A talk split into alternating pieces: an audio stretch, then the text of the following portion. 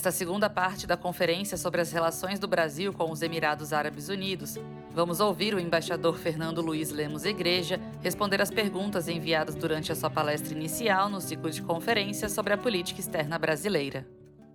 A primeira pergunta que nós recebemos é do Dr. Fabiano Nogueira, que está nos acompanhando lá da sede da FIEMG, presidente do Conselho de Política e Mercado Internacional da Federação.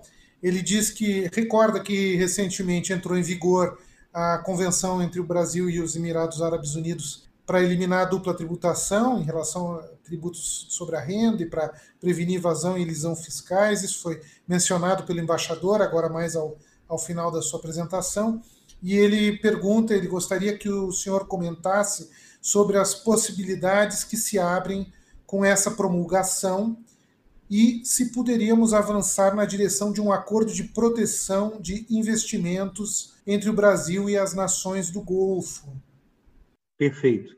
Quanto ao acordo para evitar a bitributação, enfim, eu acho que ele é, é, é, é, fundamental, foi fundamental a sua assinatura e é fundamental ele estar em vigor para dar maior segurança jurídica, tanto para os investimentos do Brasil, para a ação das empresas brasileiras aqui, quanto para a ação das empresas emiráticas e dos fundos de investimento dos Emirados no Brasil. Eu acho que essa é a importância e, e, e abre a, a possibilidades que o acordo abre é de uma maior segurança jurídica, de um ambiente mais uh, amigável dos negócios entre os dois países. O acordo de, de, de cooperação e facilitação de investimentos, cooperação e facilitação de investimentos, é, é complementar ao acordo é, para evitar a bitributação e trará também essa mesma, eh, uma maior confiabilidade, uma maior segurança para os investimentos emiráticos no Brasil, sobretudo. O acordo, eh, doutor Fabiano, está assinado e ele está, nesse momento, da parte do Brasil, ele está tramitando no Congresso Nacional. A última evolução dele, eh, ele está na Câmara dos Deputados nesse momento, já passou na Comissão de Relações Exteriores à Câmara, o parecer favorável à ratificação foi enviado para a Comissão de Desenvolvimento Econômico, Indústria, Comércio e Serviços da Câmara de Deputados e também ele está sendo analisado na Comissão de Finanças e Tributação da Câmara dos Deputados. Precisa ainda da definição de um relator na eh, CCJ da Câmara dos Deputados. Então, enfim, é de todo interesse nosso que esse acordo seja ratificado o quanto antes, e eh, eu tenho certeza que se eh, Minas Gerais e a sua representação no Congresso encamparem uh, essa causa, nós podemos acelerar a tramitação para a ratificação do acordo, não só na Câmara, como posteriormente no Senado. Só para informação, para os senhores terem, o projeto de decreto legislativo é o número 203 barra de 2021. Foi o, projeto que uh, é favorável à aprovação do acordo boa informação. Acho que talvez a FIEMG e o próprio governo do estado de Minas Gerais, de fato, possam é, ajudar nisso. É, a seguinte pergunta é do nosso colega, o secretário Juliano Alves Pinto, chefe da assessoria de cooperação internacional da Secretaria do Estado de Governo de Minas Gerais, que nos acompanha aqui. Ele pergunta quais os setores de maior interesse dos Emirados Árabes para investimento greenfield em Minas Gerais e de que maneira os programas correntes de desestatização promovidos no Brasil em âmbito estadual poderiam ser aderentes às prioridades de investimentos dos fundos dos Emirados Árabes.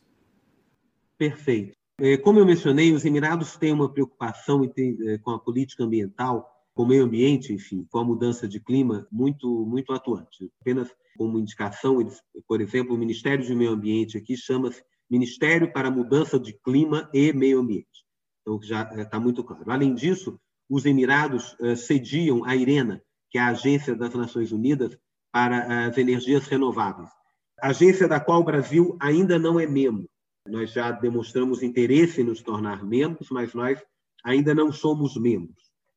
A IRENA já tem 170, 160 e poucos países membros, mas o Brasil ainda está em processo de acessão. Mas os Emirados, então, apesar de serem um país. Essa pergunta do Juliano me dá a oportunidade de falar um pouquinho, prometo não me estender muito, sobre essa posição dos Emirados em relação às energias renováveis.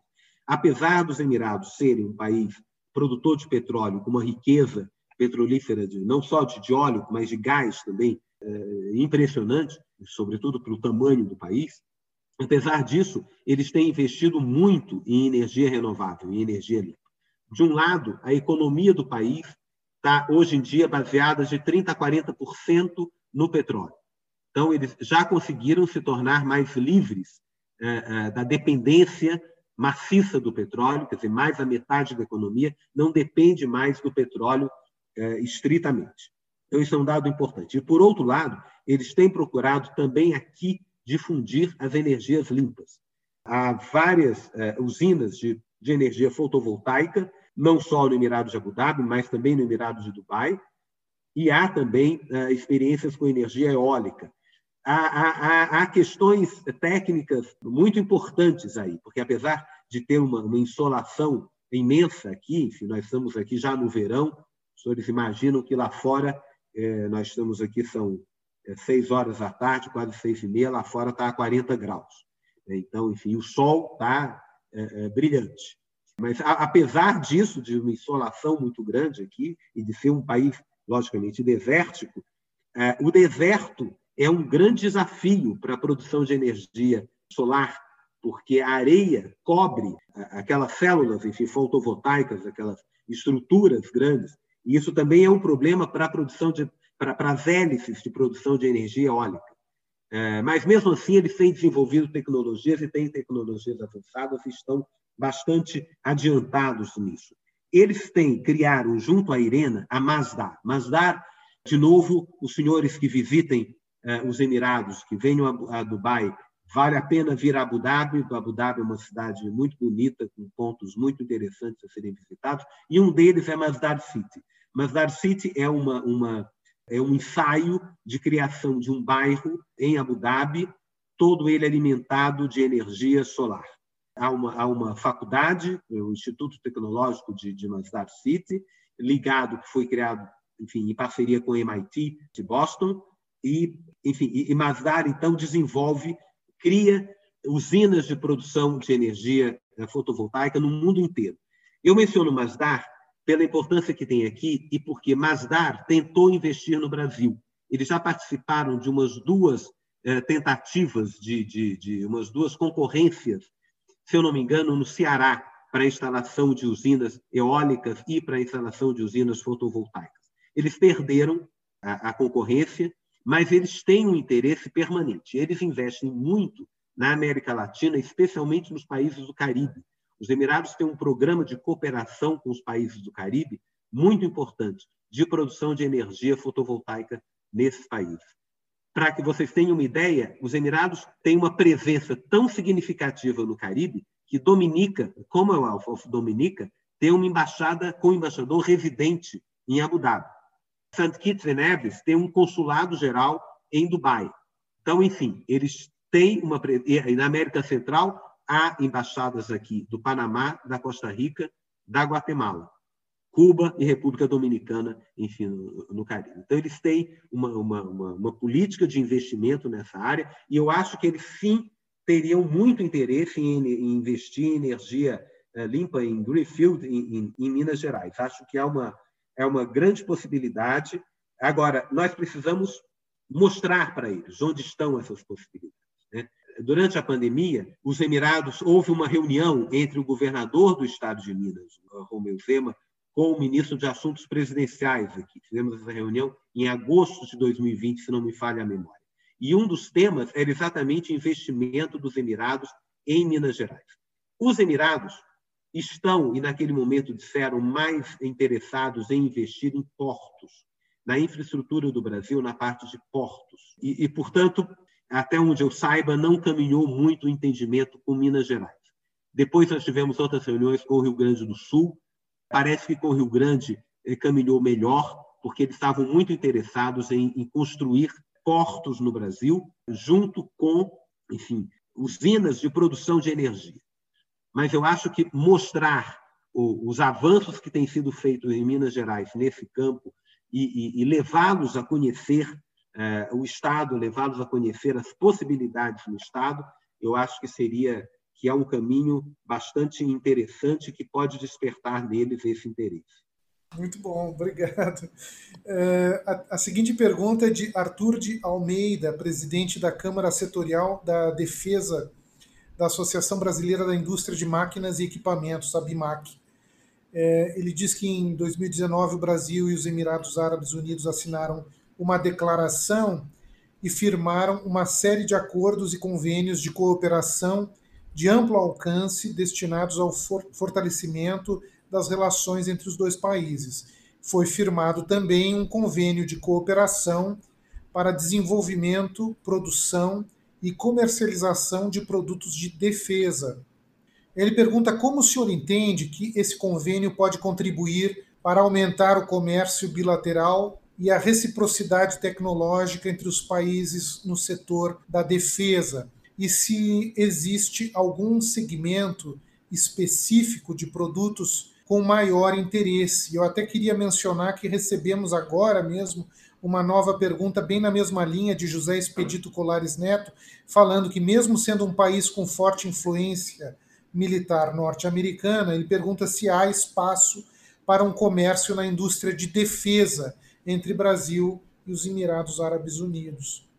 Há muito espaço como eu mencionei aqui, nós temos uma dinância de defesa aqui na embaixada e que foi criada exatamente como resultado do interesse e da, da política de cooperação entre os dois países na área de defesa.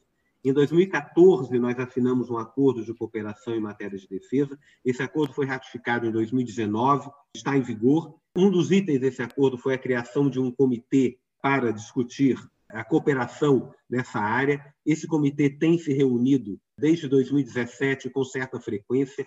Estamos agora na pendência da marcação de uma reunião para este ano.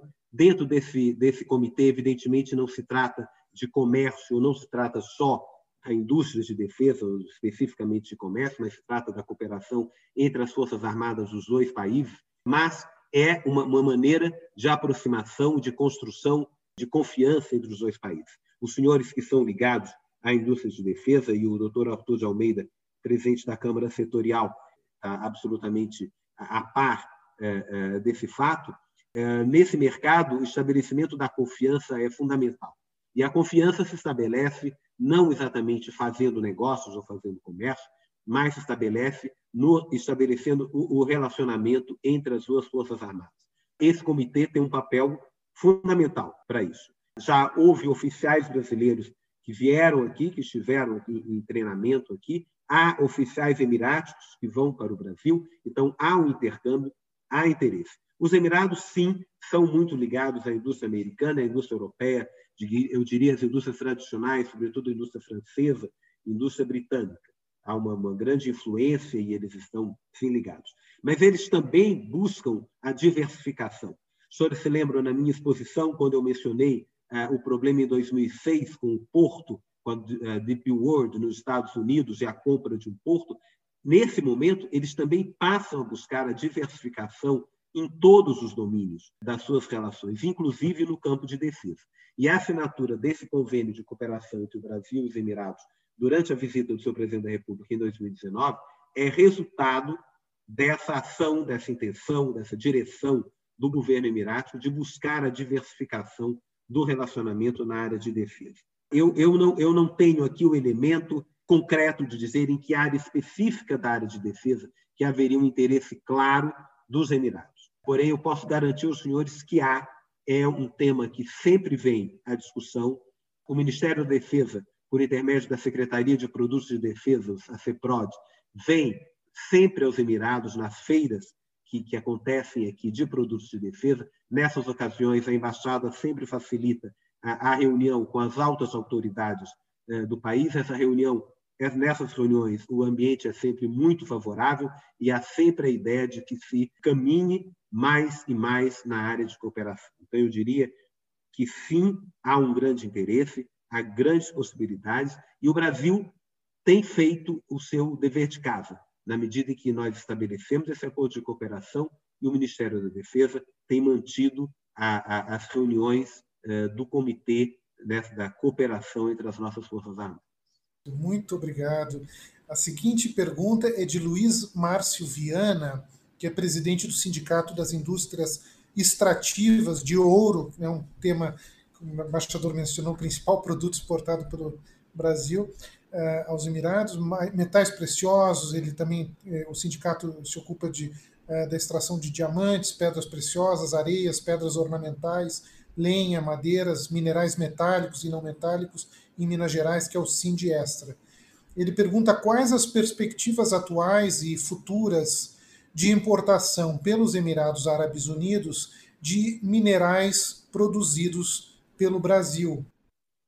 É, eu diria que as perspectivas são excelentes, a começar do ouro, como eu mencionei, que esse ano, enfim, surpreendentemente está na, na, na é, o primeiro item até agora no nosso, na nossa pauta das nossas exportações para cá. Acredito que isso mudará, porque a, a, exportação de carne de frango e de carne bovina é, é, é realmente muito significativa. É, mas, enfim, eu acho que o ouro tende a ser cada vez mais um produto importante das exportações do Brasil. Houve, este ano, a aproximação de vários importadores de ouro, não só é, da embaixada, enfim, importadores que vieram atrás da embaixada, à procura de contatos. Eu fui convidado a participar de dois eventos em torno é, do mercado do ouro em Dubai. Eu sei também, pelos, pelos meus parceiros e amigos, em Dubai da Câmara Árabe, que houve também a aproximação da Câmara Árabe de importadores de ouro. Então, eu diria que nessa parte, sim, há um interesse crescente, há um interesse é, importante, que as perspectivas são boas. No caso dos outros minérios, por exemplo, o minério de ferro, o Brasil não exporta diretamente, ou exporta relativamente pouco para os Emirados, mas exporta indiretamente, porque a Vale, que tem a sua fábrica é, instalada no Oman, importa o minério de ferro do Brasil para o Oman e exporta do Oman para a indústria siderúrgica dos Emirados. Então, o ferro trabalhado na indústria siderúrgica emirática é ferro brasileiro, só que importado via Oman.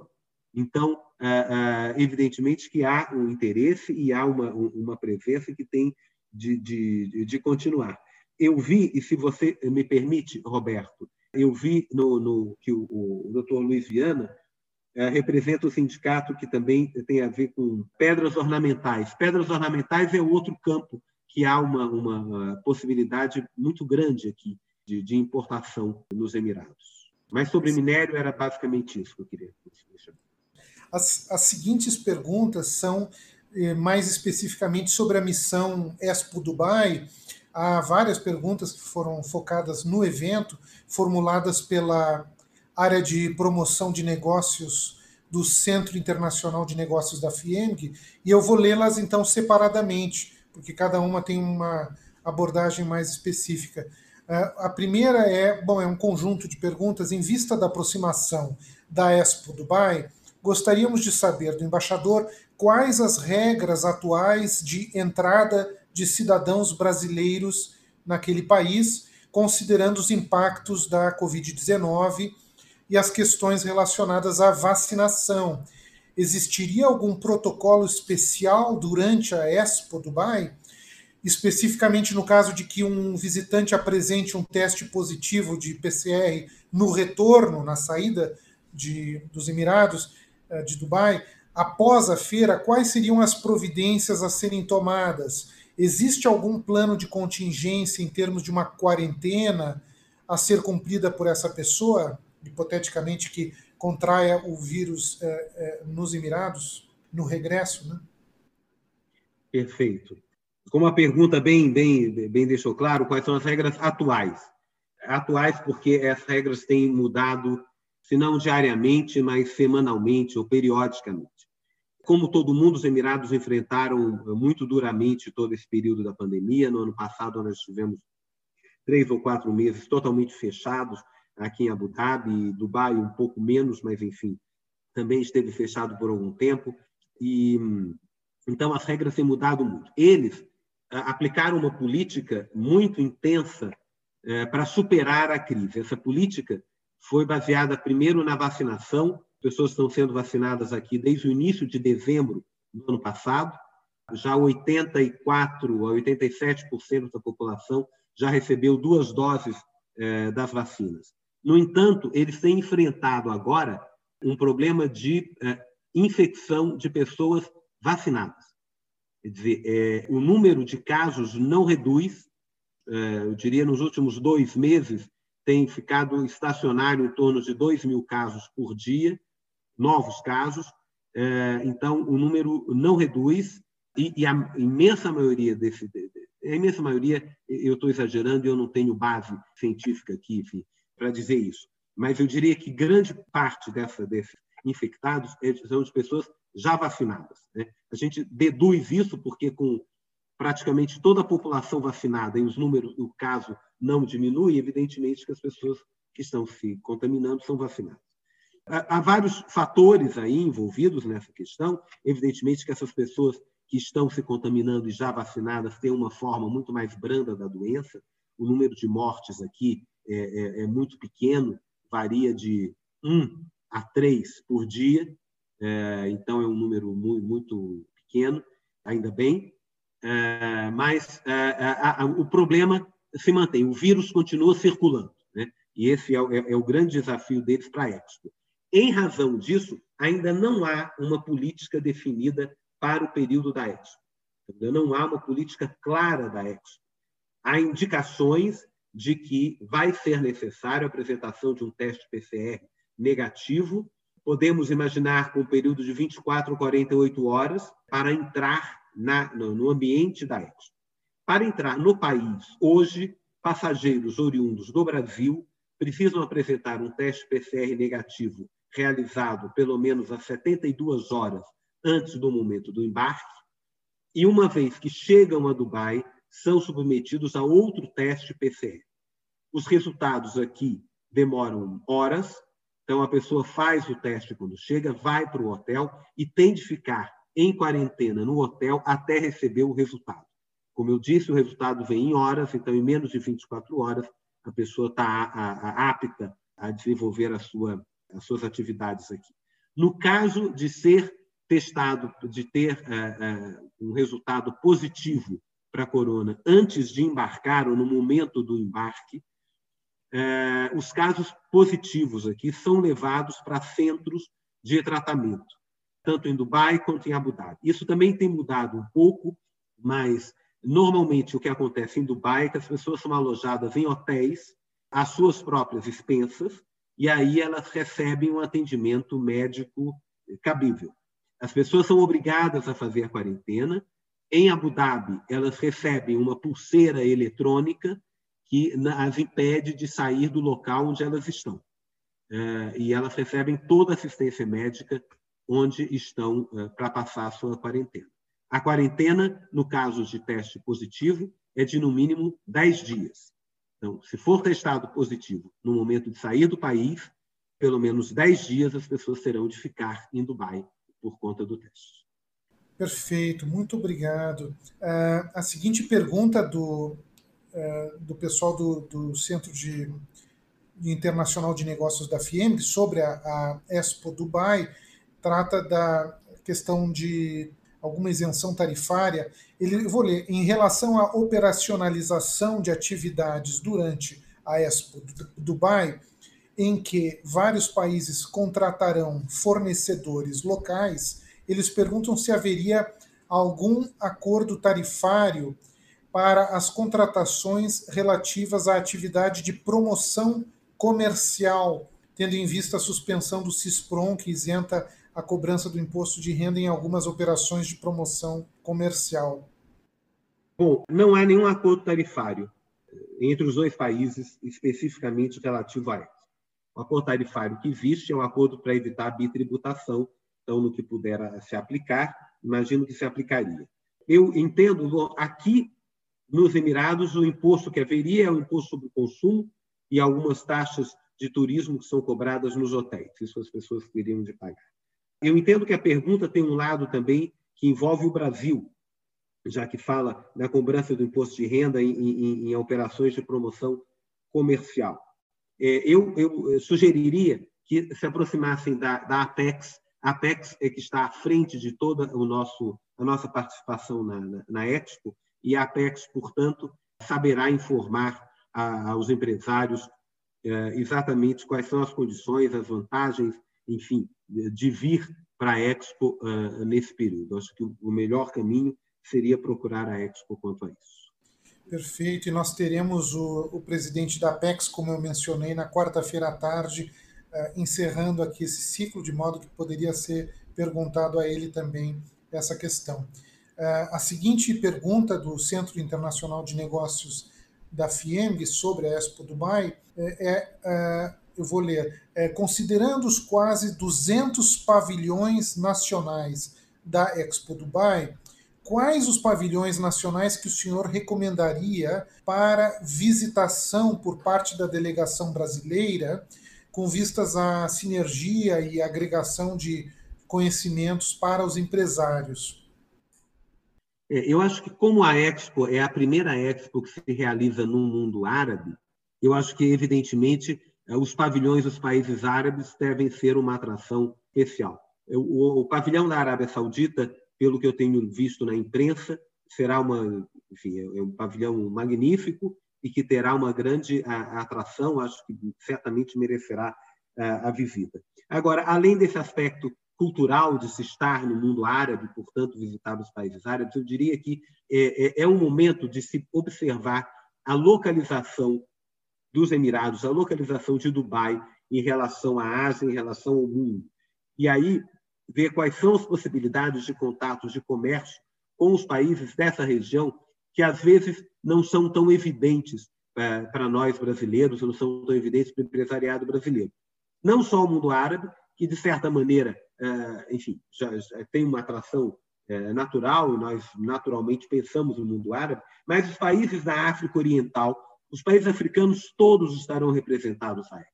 Os Emirados fizeram questão de ter representação de, se, se não todos, mas praticamente todos os países africanos. Então, eu acho que é uma oportunidade de ter contato e ver quais são as, as chances de comércio com esses países. E outra área, a Índia, lógico, que é um continente e que vai estar presente também com um pavilhão magnífico, é, logo na entrada da Expo, acho, e que está aqui do lado.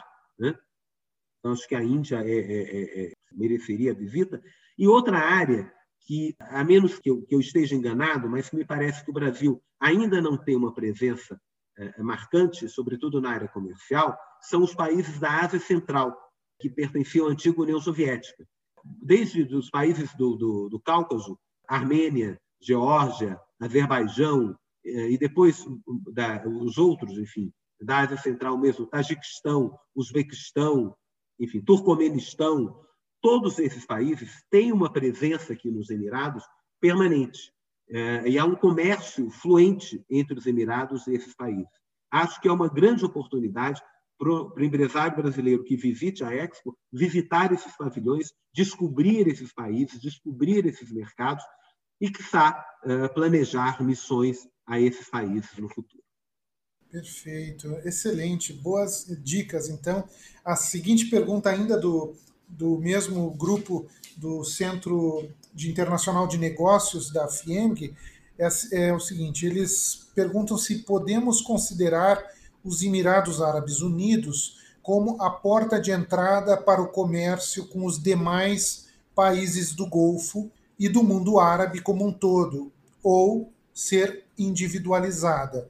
No caso do Irã, considerando as sanções internacionais aplicadas ao país, qual é o papel dos Emirados Árabes na intermediação e apoio a transações comerciais não proibidas com aquele país, com o Irã?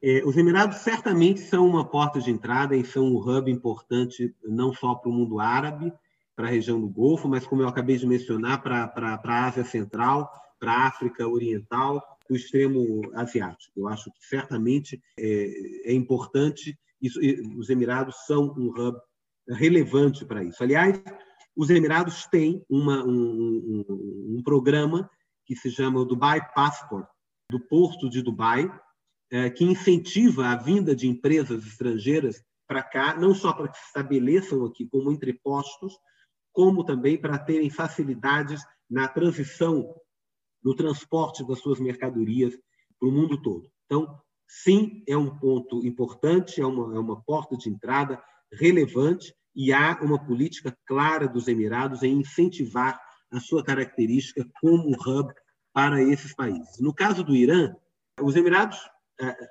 enfim, a menor distância entre os Emirados e o Irã, no Golfo, é de menos de 200 quilômetros é, de extensão. Então, o Golfo está é, do outro lado do rio, né? Enfim, é a outra margem. Aqui está o Irã, está na, tá, tá na outra margem. E, e são países que sempre estiveram próximos ao longo da história.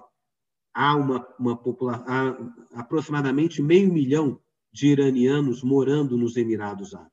O comércio com o Irã é talvez três vezes maior do que o comércio com o Brasil. É da ordem de 9 a 10 bilhões de dólares por ano o comércio com o Irã. Então, ah, ah, não somente estabelecer parcerias aqui para chegar ao mercado iraniano é importante, ou, ou, ou pode ser um, um, caminho, como é, chegar ao mercado do Irã, é, iraniano, passando pelas facilidades financeiras que, o, que Dubai, que os Emirados oferecem, é certamente uma oportunidade. E é, devo dizer que já há empresários brasileiros agindo e atuando no Irã por esse intermédio. Perfeito, excelente. A seguinte pergunta, então, é de José Balbino Maia de Figueiredo, presidente do Sindicato Intermunicipal das Indústrias de Beneficiamento de Mármores, Granitos e Rochas Ornamentais do Estado de Minas Gerais, o Sim de Rochas, Sim Rochas, e também vice-presidente do Vale do Jequitinhonha. É, ele pergunta como o senhor analisaria o mercado de construção civil para os fornecedores de materiais como rochas ornamentais para pisos e revestimentos, placas de madeira, aço, tubos, entre outros. Gostaria de uma análise do senhor sobre as possibilidades de maior inserção desses materiais usados na construção civil nos mercados árabes, Perfeito. É, bom, como eu mencionei aqui ao longo da minha, da minha apresentação, quer dizer, é, Dubai e Abu Dhabi também são um, um, um canteiro de obras. Enfim, há, é, vê-se guindastes nessa cidade para todo lado que se olha. Então, é, uma, uma, é impressionante o dinamismo é, desse mercado aqui. O Brasil não tem, até onde eu saiba, uma presença significativa ou pelo menos equivalente às nossas capacidades eh, nessa área. Em termos de pedras ornamentais, por exemplo, é muito comum eh, entrar aqui em edifícios magníficos, palácios, inclusive, e ver-se eh, granito brasileiro, pedras, ardósia brasileira, e mesmo algumas pedras como ametista e, e outras, enfim, exibidas e colocadas, usadas como material de decoração. A maioria se não a totalidade, são industrializadas eh, na Europa e reexportadas para cá. O Brasil exporta a matéria bruta para empresas europeias, italianas, na sua maioria, que preparam, industrializam e reexportam para cá. Então, a gente vê, há um hotel aqui muito famoso, Jumeira, em Abu Dhabi, eh, que os elevadores são de pedra brasileira, uma coisa magnífica, o revestimento do, do elevador. Mas é tudo importado da Itália, enfim, é pedra brasileira. Então, há espaço, mas é preciso explorar é, e ver como, como entrar melhor nesse mercado. É, eu daria uma sugestão. Acontece aqui, todos os anos, a Big Five. A Big Five é uma grande feira internacional que acontece em Dubai de material de construção e, e, e maquinária imensa feira. O Brasil, todos os anos, tem uma participação importante, vem várias empresas brasileiras, há um convênio entre a Apex e os, os, as associações eh, empresariais brasileiras dessa área e que traz, possibilita a presença brasileira nessa feira. Este ano haverá uma edição da, da Big Five, e exatamente por conta dessa presença brasileira nesse setor, a Apex realizou ano passado, se eu não me engano, um estudo, uh, estudos de mercado detalhado sobre material de construção e um mais específico ainda, se eu não me engano, o de material de construção é um pouco mais antigo, de 2017 ou 2018. Mas o de pedras ornamentais é de 2021, 2020 ou 2021. Está disponível no site da, da, da Apex.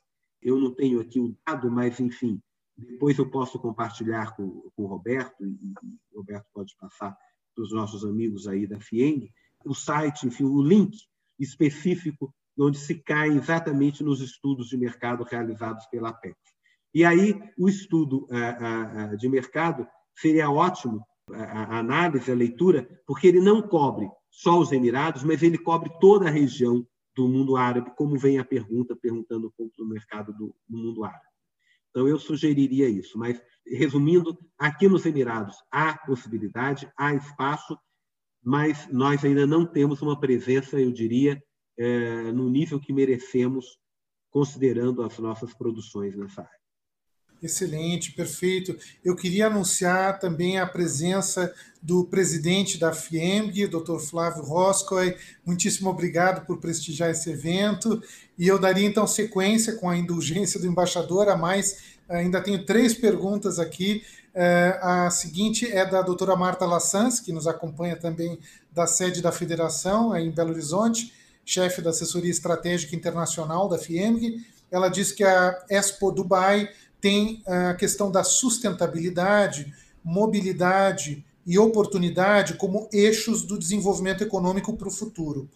Em sua opinião, de que maneira os Emirados Árabes estão planejando a sua economia, considerando não apenas a redução das reservas de petróleo, bem como a própria restrição no uso dos combustíveis fósseis? Bem, isso já foi amplamente respondido na própria conferência, eu acho, mas talvez o embaixador pudesse fazer alguma reflexão adicional né, é, sobre a questão dos combustíveis fósseis e como os Emirados Árabes estão avançando na, na, na utilização também de energias renováveis e outras, outras questões. Se puder, talvez, fazer algum outro comentário a respeito. Tá bem. É, é, de fato, enfim, nós já tratamos um pouco desse, desse tema, enfim, não, não, não somente na exposição, mas acho que no, na resposta à, à, à pergunta do Juliano, eu falei um pouco sobre isso. Mas, é, de fato, há uma. Então, apenas resumindo e reforçando, há uma preocupação muito grande aqui é, nos Emirados com isso, e eles estão buscando alternativas e eles têm encontrado alternativas. E essa é realmente uma. E eles têm tido uma atuação internacional, talvez eu possa acrescentar essa informação. Eles têm tido uma atuação nos foros internacionais cada vez mais é, importante é, em toda essa discussão sobre eh, as mudanças climáticas e agora mais recentemente nesse novo conceito de eh, meio ambiente, questões sociais e governabilidade, se eu não me engano, tem agora essa uma sigla que é ESG, que resume um pouco esse novo eh, esse novo campo de discussão que que é a integração do meio ambiente com o desenvolvimento social e desenvolvimento econômico e a governança das empresas. Uh, eles têm, então, uma atuação grande, cada vez maior, e, por fim, eles acabam de se de lançar, de se candidatar, ou de se colocar como possível sede para a COP, se eu não me engano, COP 20, 28, em 2023. Eh, eles acabam de se lançar como candidatos para isso, seria uma coisa eh, bastante interessante você ter uma COP realizada num país grande produtor de energia fóssil. Muito obrigado. Uh, e a seguinte pergunta é do Dr. Alexandre Brito, consultor internacional da FIEMG, que também nos acompanha sempre. Agradeço ao Alexandre pela participação ativa. Ele menciona o Acordo de Cooperação e Facilitação de Investimentos, o ACFI, assinado em 2019, já mencionado pelo embaixador, ao responder a, a pergunta do Dr. Fabiano. Eh, sobre esse tema, gostaria de ouvir seus comentários bem como os itens referentes às iniciativas de inteligência artificial de instituições tecnológicas, bem como a possibilidade de parceria estratégica. Perfeito. Bom, primeiro deixa eu fazer uma saudação também ao Dr. Flávio Nogueira, como é, Roberto mencionou, está nos acompanhando aí. É, muito obrigado, é uma, é uma honra para mim ter o senhor na nossa assistência. É, muito obrigado. Já agradeci uma vez a FIENG, mas renovo o meu agradecimento à FIENG por essa oportunidade. Bom, o acordo, de, o, o acordo de cooperação e facilitação de investimentos, eu já mencionei, está tramitando no Congresso Nacional e mais do que o acordo de, de, o acordo de cooperação, eu acho que ele abre essa possibilidade de uma maior confiança para os investimentos dos Emirados no Brasil e do Brasil nos Emirados, evidentemente. Mas, além disso, ele, a, a sua assinatura e a sua entrada em vigor é um passo determinante para irmos adiante, para buscar uma, uma nova etapa, um novo patamar no relacionamento bilateral. E aí entra no, no que o doutor Alexandre Bito menciona sobre inteligência artificial e cooperação na área de tecnologia. Né? Nós assinamos um memorando de entendimento de inteligência artificial entre o nosso Ministério de Ciência, Tecnologia e Inovação do Brasil e, curiosamente, um ministério emirático cujo nome é Ministério da Inteligência Artificial. É, eles criaram um ministério especificamente para tratar de inteligência artificial. Tal é a importância disso aqui. Para os senhores terem uma, uma ideia do que, que nós estamos falando, enfim, quase como uma, como uma anedota, hoje em dia entra-se num supermercado aqui nos Emirados em qualquer grande supermercado, enfim, um Carrefour da vida, por exemplo, e, e quem está é, checando o estoque é robô. Então, você cruza nos corredores do supermercado com robôs checando estoque, é, alterando estoque, mexendo em prateleira. Outro dia, assim, num hotel, você cruza com robôs fazendo a limpeza. É, em feiras, você cruza com robôs que lhe dão informação você pergunta informações sobre a feira e o robô lhe dá a informação. Então, inteligência artificial é uma coisa que já é vivida pelos Emirados. E o Brasil tem um imenso potencial nisso. Nós também temos é, avanços nessa área que estão sendo desenvolvidos. Eu aprendi isso também aqui, quando da visita do ministro da Ciência e Tecnologia, aprendi muito com ele sobre o que o Brasil já fez nessa área de, de inteligência artificial. E por isso nós estabelecemos um memorando de entendimento. Agora, devo dizer que o memorando de atendimento não, não avançou muito, não houve muitas reuniões nessa área. Talvez seja outro, outro setor em que merecesse um incentivo, talvez, que, que o nosso setor privado e os interesses de Minas Gerais, se for interesse do Estado, que incentivasse o nosso Ministério da Ciência e Tecnologia a ir adiante eh, nessa área e manter essa relação com os Emirados para que nós possamos avançar mais e, é, e não só na área de inteligência artificial, mas em, em toda a área de, de, tecnologia, de avanço tecnológico. É, é, Roberto, eu peço desculpas a vocês de me estender tanto nessas áreas, mas é porque eu acho que são assuntos importantes e, e, e para mim é uma grande oportunidade poder falar para um público como esse é, sobre esse assunto. É, é muito importante que o Brasil avance no nosso relacionamento para a área de cooperação em ciência e tecnologia. Eu, enfim, sei que o Brasil tem um potencial, uma capacidade. Cada vez que eu vou ao Brasil, eu fico surpreendido positivamente por ver tudo que nós já conquistamos nessa área. Há, há, há coisas que às vezes nós vemos aqui nos Emirados como grande novidade. Eu chego ao Brasil e vejo que já é que, é, que já existe. É, talvez não seja comum, mas já existe, já se faz apenas não se difunde, apenas não se divulga, apenas não se sabe que o Brasil já faz e já tem desenvolvimentos nessa área.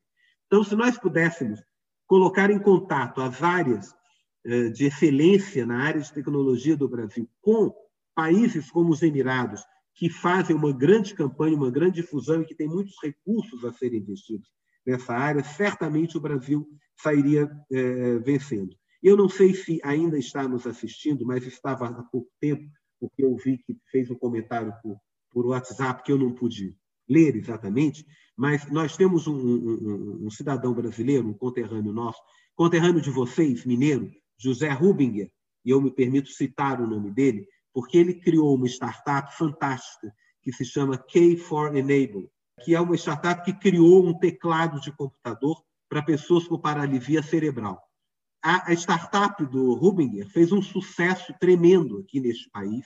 Ele está aqui há uns dois anos, se eu não me engano, que ele está morando aqui, tem recebido investimento dos Emirados, tem levado para outros países a partir dos Emirados Árabes, e é uma coisa absolutamente brasileira, criada no Brasil. O criador é um, é um, é um cientista brasileiro do, de São Paulo, o Rubinger é a pessoa que, que difundiu, que criou a empresa, que levou adiante. O Brasil tem estado presente nas feiras aqui de startups desde 2018, desde 2019, perdão. Tivemos 2019, tivemos 2020, estaremos em 2021 tanto em 2019 como em 2020, o Brasil ganhou o primeiro prêmio das numa feira internacional com startups do mundo inteiro. Uma startup brasileira ganhou o primeiro prêmio uh, de destaque uh, de inovação das ideias que foram trazidas. Ou seja, nós temos um, um potencial um manancial, eu diria, na produção né, de ciência e tecnologia e inovação impressionante e que, quando sai para o exterior, se destaca. O, o desafio, de novo, é colocar as, as pessoas em contato, colocar a, a, as áreas em contato, levar não só o investidor brasileiro, eh, estrangeiro, para ver o que há no Brasil, como trazer o, o cientista brasileiro para o exterior para que ele veja as possibilidades que tem fora em países como esse aqui. Muitíssimo obrigado. Antes de passar para o embaixador, eu queria só já ler uma última pergunta e peço desculpas por abusar do tempo dele, mas é, é, que nos chegou agora no início do evento de Manuel Bernardes, presidente do Sindicato das Indústrias de Joalherias, Orivesarias, Lapidações e Obras de Pedras Preciosas, Relojarias, Folhados de Metais Preciosos e Bijuterias do Estado de Minas Gerais, o Cindy Joias e também da Câmara da Indústria da Moda. É, ele é, é presidente da Câmara da Indústria do Vestuário e Acessórios. Ele faz a seguinte colocação: que os compradores da moda é, no, do, Oriente, do Oriente Médio preferem comprar das capitais da Europa.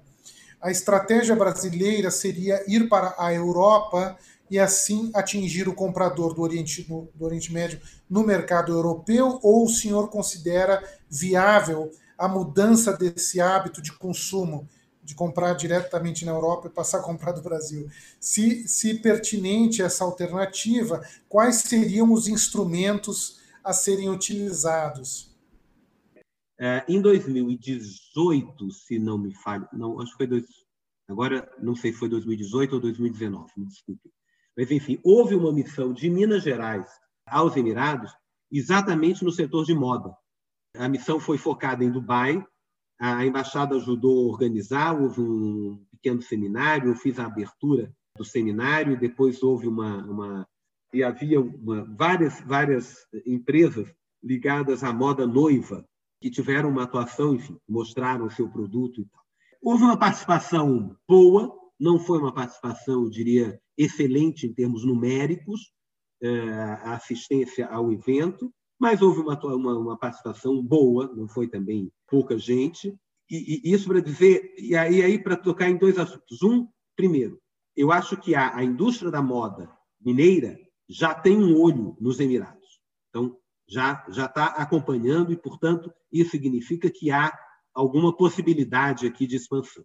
É muito verdade que os Emirados ó, a, a, compram muito na Europa e que são muito voltados para a indústria a, europeia e que, portanto, seguiria um pouco a moda a moda europeia. O caminho de chegar aos Emirados via Europa é certamente um caminho bastante viável.